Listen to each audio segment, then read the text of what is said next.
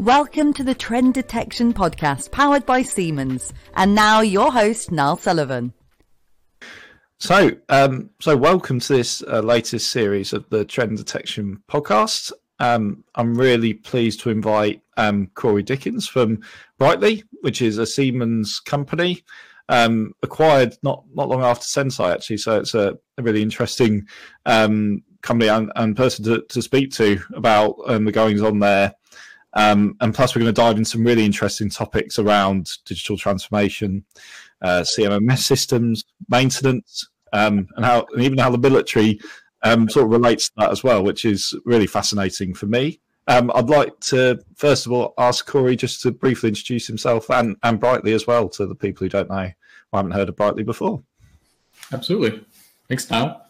Um, Corey Dickens. I'm a solution consultant at Brightly also known as Brightly Software. So if you try and look us up on the internet, it's brightlysoftware.com. Again, we were acquired by Siemens, I think around the same time as Senseye was. I think the ink dried on the intent August 2022. Um, before that, we've gone by a few names, one of which was Dude Solutions. Uh, essentially, the background of the company, they started in 1999 as a cloud based CMMS. So ever since 1999, we've been a cloud-based CMMS provider. Really started in the the school market, gained foot there, grew into other private and government sectors, and then also took on healthcare.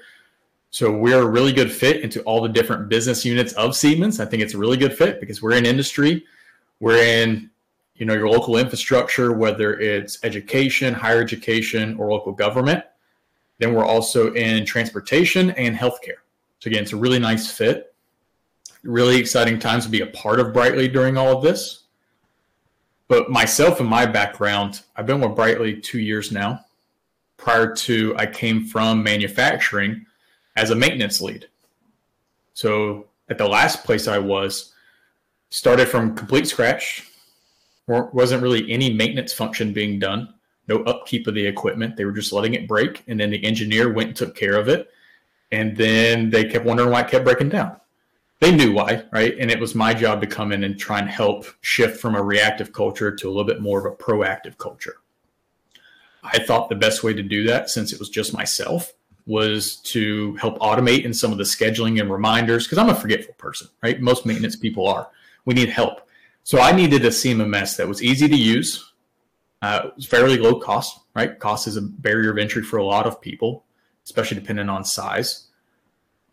And then there were a few other bits and pieces for the CMMS that I really needed. And I looked at a few out there. Brightly stood out to me, then Dude Solutions at the time. Um, I fought the good fight. Um, I eventually got it and started implementing. And then it was, it, it kind of dawned on me it was time for a career change, right? I was starting a family. I lived an hour away. I live in Durham, North Carolina in the in the states here. Um, but even before all of that, uh, my background, as you mentioned, was in the military, was in the Navy.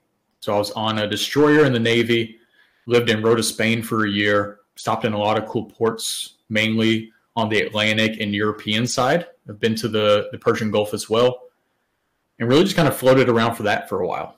So, like you mentioned, there are some skills that I learned from that. It was a growing experience and I honestly call it an accelerator program.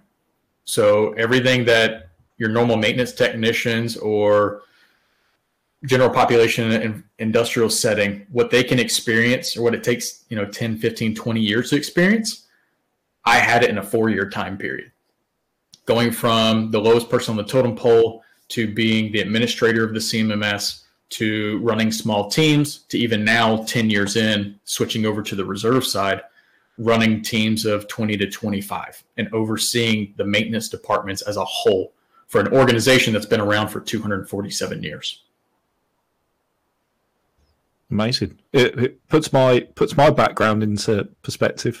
I must say, um, no, it's very very impressive. I mean, uh, the first thing that sort of fascinates me is when I was obviously doing research. We are just talking about this, but before I was doing some research on your background, and I'm just wondering first of all what what you know what were the key learnings from the military that you took over because there must be i'm fascinated by people who switch careers like that um, go into a different industry because there's so much experience you can bring along with you as well There is, and it's funny because you also mentioned that article that I contributed to. There are a lot of skills that I took away from the military, and initially I didn't know what they were because I didn't know how the jargon from the military translated to the civilian world and to industry. And there was a huge knowledge gap because no one preps you for it, right? Your job when you're in the military is to be ready to protect the country or go to war, whatever it is, at any moment's notice, right? You're you're the tip of the spear. There's only so much resources they can provide and fund and buffer they can allow during that transition period because you're still operational while you're in. And when you get off your contract, it's kind of like a, a switch gets flipped. And you have to quickly kind of change mindsets, figure things out. Um, the U.S. government has a mandated transition assistance program called TAPS that a lot of all service members have to go through. Um, it's a great program, but again, it's only like a week long, two weeks long. There's only so much you can do, and there's so many things, so many different directions people are going in. So that was a missed opportunity for me. I really didn't take advantage of it. I'll take ownership of that. But at the same time, there's only so much that I actually could have learned knowing what I know now. So coming out, it was really kind of a fumble through period of figuring out where I fit in, getting experience, um, acclimating to the environment and what options are out there. It's funny because I've come across this recently. I think if you talk to most maintenance and reliability professionals, they won't say, when I was little, I dreamed of becoming a reliability engineer, right? We, we kind of just stumble into this career path. And it's all because of a key skill of knowing how to work with our hands and fix things or think on our feet and be problem solvers. So I think those are two critical skills that were matured. I think I was born with them, right? I, come from a very blue collar, hardworking family. So I'm not not used to any of that, but it matured and it was definitely honed in and fine tuned through the military. Um, so the active maintenance and the definition of maintenance, which is preserving the condition or the operating condition of a piece of equipment, also called capacity assurance. The active maintenance, I think, is really simple. I think fixing a piece of equipment, fixing something, pretty black and white. Most of the time, we have instructions for it. Where it becomes difficult is maintenance management. So, managing the process around maintenance, how we plan and schedule, how we prioritize, how we uh, build business cases and the economic value of performing this amount of preventative maintenance versus this amount of reactive, right? Like I told my background coming from manufacturing, we were a run to failure maintenance strategy, which is a, a valid maintenance strategy. My issue with it is did the current leadership, were they the ones that said, yes, we're going to revalidate this is still our best course of action? Or was it just a plan put in place 20, 40 years ago that people are just willingly accepting and just that's the status that's the status quo, right? That's the norm. We're just doing what we've always done. So I think every once in a while, if you're running run a failure, you need to challenge that and you need to understand whether it's still the correct action or not. Because in our situation, they stopped manufacturing the equipment and there was no like replacement for the type of equipment we needed. So what used to you said, hey, we can run it for 20 years, run it failure. It's it has a lot of inherent reliability it has a good maintainability and availability score, but we're going to be able to replace it in 10 years. So run to failure is valid. Well, 40 years later, we never replaced it. Either we didn't have the money because improper planning or other things came up, or in our situation, they don't make the equipment anymore. So that really started to pull out the skills that I have, which are not only skills, but also traits. I'm a very observant person by nature. So I, I not only ask a lot of inquisitive questions in the moment, right? I, my generation, I'm going to date myself here.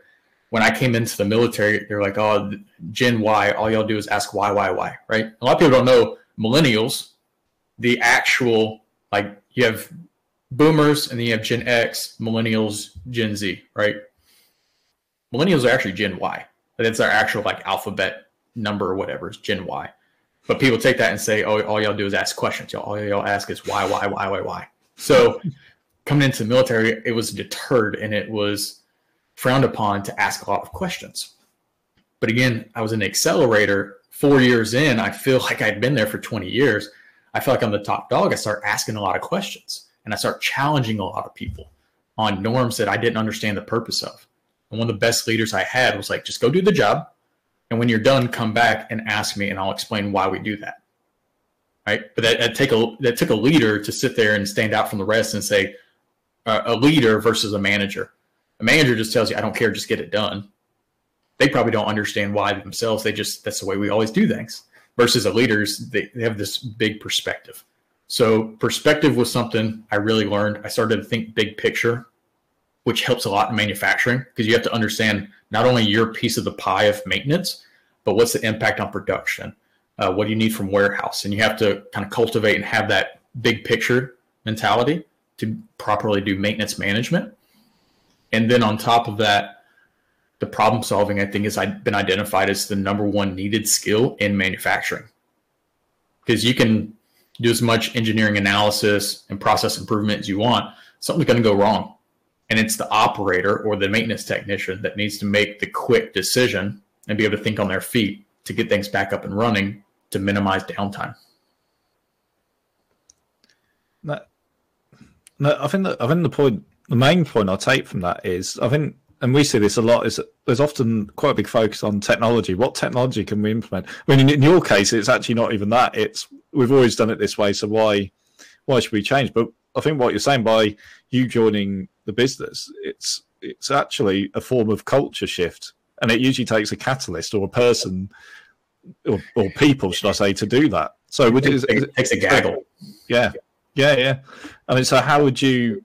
Uh, so how how much importance would you place on culture and shifting a mindset away from what's always been done to you know this is what we could be doing, and it's you know it doesn't have to be scary. It can actually be very you know yeah. make us work more efficiently. I think that's the thousand pound elephant in most rooms in manufacturing settings, right? It's just change. Um, it's it's a very good question because it's very pertinent right now, and I see a lot of information about it. Again, my last few LinkedIn posts have all been about culture or leadership versus management, the definitions. Because I'm going through a lot of self learning right now. Again, trying to understand the best practices and proper maintenance management and proper reliability. It's like I'll, I'll show this very quickly. This is the book I got in front of me Maintenance Reliability Best Practices by the Reliability Sherpa, Ramesh Gulati. I love this thing. It's like the maintenance Bible. And I went to Society of Maintenance Reliability Professionals conference this past year for the first time as a member. And one of the gentlemen I was talking to, he said, if you don't have that book, you don't know anything about maintenance. Hmm. Right. And I, I kind of challenged that. I know a lot about maintenance. I didn't know I didn't know what I didn't know about maintenance management. So, and piece of that is that culture change, and that's a lot of what we're fighting right now. Again, I walked into an organization, been doing certain things certain ways for 40 years, right? And there's probably been a lot of leadership turnover during that time. Um, so you just inherent you, you inherit what the previous person put in place. And I always think leadership is your current situation is what someone did three or five years ago. That's the decisions they made. That's what you're feeling now because it's just compounded over time. So the culture change, it takes it takes a lot, and you, you've seen it from the Senseye side, and Brightly sees it as well. We try to cultivate multiple champions, not just one. Right? Like I was that person. I was the only one ever on demos. Everyone else was kind of hands off. They they wanted to to buffer themselves from the sales process, which is typical. But again, I was able to get my operations manager on board. I was able to get the manufacturing engineer on board. I was able to start building this team of champions. Because I can't remember if it's, I want to say when I was doing my Lean Six Sigma training, the instructor talked about in Japanese culture, if one person takes a problem to a leader and they recommend a solution, 10 times out of 10 they're going to ignore it right they're going to squash it but it's a it's a culture mentality so if multiple people bring the same problem and support one resolution the leader's almost obligated to see it through to try it All right. so same thing we're trying to do with implementing new technology or just change the culture is it can't be one person it can't just be the leader sitting in the tower with this grand vision like you have to communicate it all the way down and then you have to constantly like recheck in, reassure what's going on. So culture is huge, and understanding people change management is a very understudied topic in manufacturing that I think a lot of people could benefit from. Yeah. So let's dive into that. There's that change management piece. So how, I guess how could can they benefit from that? I guess to to follow on from, your, from what you were saying there. I mean, a lot of people have continuous improvement processes, right? Or they go by operational excellence. So they have these key figures that are supposed to identify these areas of opportunity, these areas that it would benefit the business and build business cases for change. Um, and then they're trying to be the same change agents, but they struggle to message it to the plant floor why it's necessary. Again, it's a lot of resistance there, and you you kind of have to have to frame the conversation in different ways. Because for me, I had operators that had been there for 16 years, and they were they really wanted to stick to the way we used to do things. They didn't understand. They may have, but I just kept reiterating. Our customers have changed, right? The the type of product that we made at one time was based on a contract with one customer. And then every year we get requests to re-engineer and make a smaller, more durable, thinner, yet uh, increased break tolerance of like cargo straps, right? That's what we did. We did weaving for cargo straps. Every year, people want smaller and smaller, yet stronger. So every year, we have to come back and build new weaving plans, and we have to change what we're doing. Um, so when we change a style, you know, the old operators, they're like, no, no, no. Like, why is that changing, right? Um, so it was all about the communication piece. I don't think I did a good job of communicating to them. So, I mean, we could pick up on that as like a, a generalization, let's say, in terms of the challenges that you feel customer manufacturers are, in general, let's say, are, are facing at the moment. I think there's a few. Um, obviously, the changing workforces, right? We're, I think, four generations in one workforce right now. Uh, and that'll be changing soon right? The the Great Resignation hit us during COVID, right? And then now we're about to have you. A lot of manufacturers are seeing it. All their tribal knowledge is leaving. All the people that have been around for a very long time, they're leaving the workforce. They're retiring. And now this kind of vacuum happens where new people are moving into leadership positions, new decision makers, new ideas. And at the same time, you have new workers coming in at the bottom, at the entry level, requiring different things, having different perspectives on life, having different challenges but I think as a maintenance professional, when I'm talking to potential customers now or customers that are trying to evolve the maintenance department and turn it from a true cost center to a cost saver and really start supporting the business, as we've been talking about, I think it's been talked about for 20 years, they're lacking a lot of resources. I think those resources, almost any kind of resource you can think of, the proper tools to do the job, whether it's an adequate, up to date CMMS or if they're doing predictive maintenance with Senseye. I think it's also money. So, money both in funding and staffing the people that they need to do the job. They can't find the people to do the job with the right skills they need, um, but also the support. That's a huge resource is having backing from the leadership that this is crucial and steady backing, not just one leader comes in, hey, I'm really good at changing cultures and turning this thing around but then this is a career hop for me. So in two to three years, I'm out the door and someone new comes in, and then the, the culture just they keep trying to go through this refit and recycle every three to four years, right? And I've seen that with the military. I think I stated that in the article. The Navy is very smart. The Navy's been around for 247 years, right? Uh, His Majesty's Navy's been around even longer. The Royal Navy. Um, they're very smart, and we get a lot of what we do from the Royal Navy a lot of our traditions and heritage and stuff like that. But one thing I think that does need to change soon for the military is the maintenance culture because we're so programs, policies, and procedures because we're so used to people. Every ship rotates almost 100% of its crew every three to five years. So every six years, there's all brand new faces that weren't on that ship six years prior to. And you have ships being around for 20, 30 years, right? And every time someone new comes in, they want to enact new change or they want to fix the problems they've seen previously. And then you always blame the other people that came before you, right? And I did the same thing, but the Navy has good mechanisms in place for that, right? They have a lot of auditing, they have inspections, they have outside people come in and try to re-baseline the ship, whether you're performing really well or you're performing bad. Like we're going to try and not bring it down a top performing ship, but bring up the bottom performing ships and have a high operational capacity across the fleet. Manufacturing, you don't have that, right? Um, leadership changes or the staffing changes sometimes, but there's never like a rebalancing of like we never zero back out to what the previous leadership did. Right. So, so it, yeah. they don't support maintenance.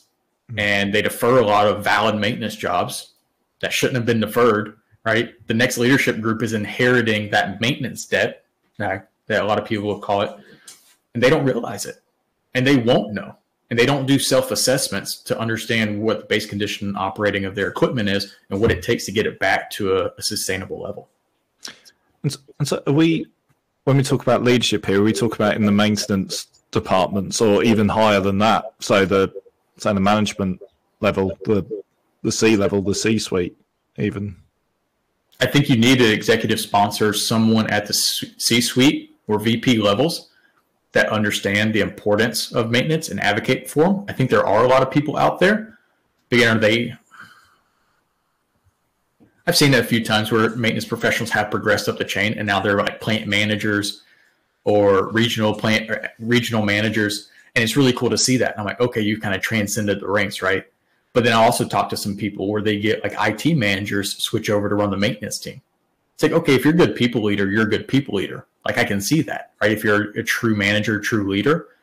But again, how far behind are you playing from understanding what needs to happen and how to advocate for your people? That's an interesting one. I've never heard of that before. Such differing backgrounds. I'm wondering, you know, on the theme of, you know, from your background in the military, moving to a completely different industry. Do, do, could you provide some thoughts on, say, moving from an IT led mindset into a sort of maintenance engineering sort of management role. I haven't seen it too often, but it was kind of top of mind when you mentioned that. That's I have seen it from time to time. Hmm. But I think that's just a general thing is sometimes when you need a leaders and you need someone who's good, you kind of just fill the hole, right? Whether it's someone just adding another cap. Um, sorry, what was the question? No, well, the other the other thing I was going to add, just add to that point as well because you you mentioned about brightly and it's a very similar thing to Senseye. we identify quite early that you need the key stakeholders mm-hmm. from the very start of projects in order to be um, in order to be successful um, i'm just from your experience because we tend to find that a lot of these um, projects can either be driven from the IT side or the, OT side, um, or the, the maintenance side. I mean, from your experience, which where do these projects generally be driven by the IT? And it can depend if it's an IT driven organization or a obviously an engineering maintenance uh, driven organization. Talking about the culture change. Yeah, it's whether the decisions about if we talk about predictive maintenance tools or CMMS mm-hmm. tools, uh, where are the decisions driven from? I mean, because we find it could be an IT decision where they want yep. a digital transformation, they want you know to scale across all of they want a tool that's scalable across all plants and can bring the data all into one place or it's a maintenance issue you know where there's high downtime or you know like I said lack of resources and they want to automate a lot more of their you know maintenance um, yeah. planning for example so i'm just sort of interested on that side really where that's driven from i think it talk it depends based on the scale of manufacturer we're talking about mm. right whether we're talking about true enterprise clients we're talking about small, medium sized enterprises. Um, those are different people in the calls every time. When it's enterprise, it's usually always senior VP of engineering or some C suite member, right? And IT is involved very early on. Again, they're a little bit, I want to say passive in that sense, but they've probably already been informed. They've already had a discussion. They maybe already done an RFQ, right? So a lot of their questions from an IT perspective have already been answered. When we're talking about small, medium sized manufacturers, it really depends. Sometimes I'm talking straight to IT people that are doing this because the maintenance people don't have time, or maybe they don't listen to their decision and their input. Um, sometimes it's directly from the plant manager, and sometimes it's like the lead or the maintenance manager of the maintenance team, right? And then at that point, has your organization procured software like this before? Yes or no? Like cloud based software. If yes, okay, have you talked to the person that led that team last time? Go pick their brain. Like, what were the hoops they had to jump through? What are ways you can go on and start mitigating some of the the hurdles and the speed bumps you're gonna you're gonna see by talking to someone who has experience? Or if you're like me, there's really no one to go to. So now you have to build your own team. So I always recommend very early on going and talking to IT, bring them into the conversation as soon as possible, right? Because as you're used to, when you get up to that final decision maker, the plant manager, the CEO, they're going to look at you, they're going to look at IT, they're going to look at a few stakeholders and say, Did you sign off on this? What are your thoughts? So imagine going into that conversation with the IT person, whoever they are, on board with you 100% because they've already vetted the software. They too understand the benefits going to have. They understand their hands off because it's cloud based, right? Or if it's an OT IT difference, and then bringing in the OT engineer architects, and then having all those champions go up and already ready for the presentation and already backing you, right? It's kind of hard to say no at that point, especially you have the data to back it up too. It's really hard to beat data and key decision makers supporting a single decision, a single vision. No, exactly, exactly. I think, especially from a Senseye perspective, we've seen too often where key decision makers or, or key departments say are brought in too late. You know, as in, say you're talking to maintenance. It could happen either way, but talking to maintenance people to start with, they're on board. They're really excited about what can be done, and then all of a sudden there's IT saying, "Oh, you know, you know, this wasn't in our plan. You know, we've we've got this planned instead, yeah. or you know, that's three years down the line, and then the whole thing sort of collapses. And a lot of, obviously, as you know, it's a complex mm-hmm. sale. You know, it's lots of stakeholders, lots of workshops. You know, to see the value. Obviously, the rewards are big as well, so that's why it's so worth the effort. But it's not worth the effort if you're you're sell, you know, you're doing all these sessions, yeah. putting all the time in to build a business case and everything to it, the rug being pulled underneath because not everyone's on the same on, on the same path. I guess. And it's always last minute. It's unexpected, and then it it almost delays. In my case, I didn't involve IT, who just happened to be the same person that controlled the finances. So he he rightfully had two angles. And generally, when you're talking to IT professionals, one thing I wish maintenance, the maintenance team would understand is they don't just sit in the back closet in the server room, right, and play Candy Crush on their phones. We, we all know that, right? They are very busy. They have enough work on their plates and enough things they're looking forward to or projects they're working on to staff them and probably more people for the next three to five years, right? They have the exact same problems that maintenance do. And their first initial reaction to stuff like this is going to be defensive because that's that's kind of their they are the defense layer for the network side of a company and the data protection. That's their job is to act first in defense of an organization and protect what they can. Because they don't know you from you from you who actually understands what you're talking about and like what the implications could be. I mean, how easy is it for me as a maintenance guy to be like, hey, had someone call me about some wireless sensors that go through cellular, right? And it translates some data off of a piece of equipment. You don't have to do anything. Don't worry about it, right? Okay, well, what piece of equipment is that under a defense contract? Is that something that we have to like firewall and protect, right? There, there's a lot of, I'm not a tech person. I'm not an IT person, by the way, disclaimer. Hope everyone figured that out already. Um, but I can sympathize and I can understand with the challenges that an IT organization has to face and why they come at things defensively first. And again, if you approach them for help early on, that changes the whole tone. But coming at someone as like the pit stop right before you go to the final signature, saying, "Hey, by the way, can you sign this off?" Well, yeah, when do you need it? Like, what information? How long do I have to review it? Oh, well, I was hoping you just sign it now, and I go to them and sign it off. Right? Like that's that doesn't work on any level in any case.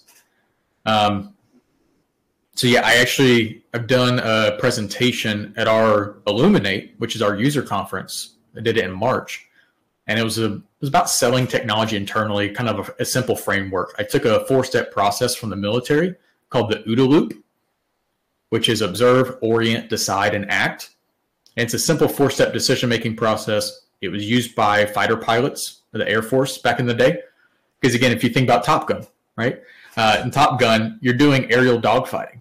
And if you don't know where your enemy is, the capabilities of their aircraft or their tactics, and they get behind you, you're done. You're you're dead, right? And you're forty thousand feet in the air, thirty thousand, whatever it is. So you need to be able to observe the situation, orient yourself to the, your capabilities and their capabilities, and then quickly decide the best course of action with limited information. And then you need to act quickly. Now, there's nothing particular that is pertains to dogfighting in an industrial setting or selling business cases. Um, but I thought it was a very simple four step process of just understanding where you are, understanding where you want to be, deciding on a best course of action or finding the solution that gets you where you need to be, and then acting, like building the business case, presenting it. And in there, in the decision phase, is a lot of considerations given to not only how to present, what to build into your technical presentation, that I've learned from best practices from a few other sources that I've read up on that do technical presentations, but also what considerations to be given during the early stages of the evaluation. Because again, if you go to IT and they already have the digital transformation strategy and they say, hey, the CMMS is on the docket for next year. Okay, well, what can I do to help? Or is there a potential to expedite this? Yes or no? Right? If no, there's no chance of expediting it. Cool. Let me add myself to the working team or the project lead that's responsible for that project. And let me start adding value doing some research. Now, if you're a manufacturing environment that has an exuberant amount of downtime that's very costly per minute, let's say automotive, tier one automotive manufacturers, it can be tens of thousands of dollars per minute or per hour of equipment not running. That's a pretty time sensitive and very emotional impact to a business and organization. Plus, if you're doing uh, just in time delivery, right, that's a whole slew of third order and fourth order effects that are going to come of that.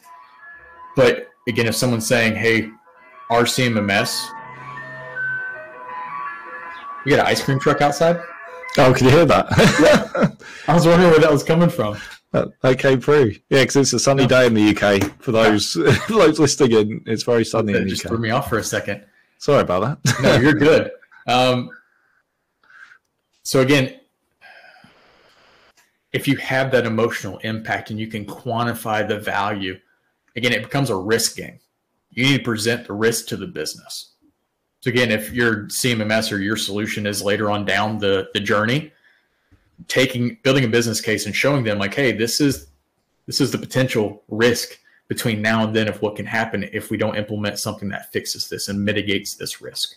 That's where I think maintenance, not only we'll talk about it later as a sustainability function, I think uh, Max Baer is the one who I saw that works with Siemens mm. that has that his tagline, and I really enjoy that. Maintenance is also a, a risk mitigation function. It's all about mitigating risk.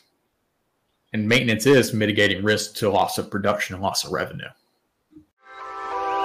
Please like and subscribe on all major podcast channels and find out more about Senseye predictive maintenance at Siemens.com.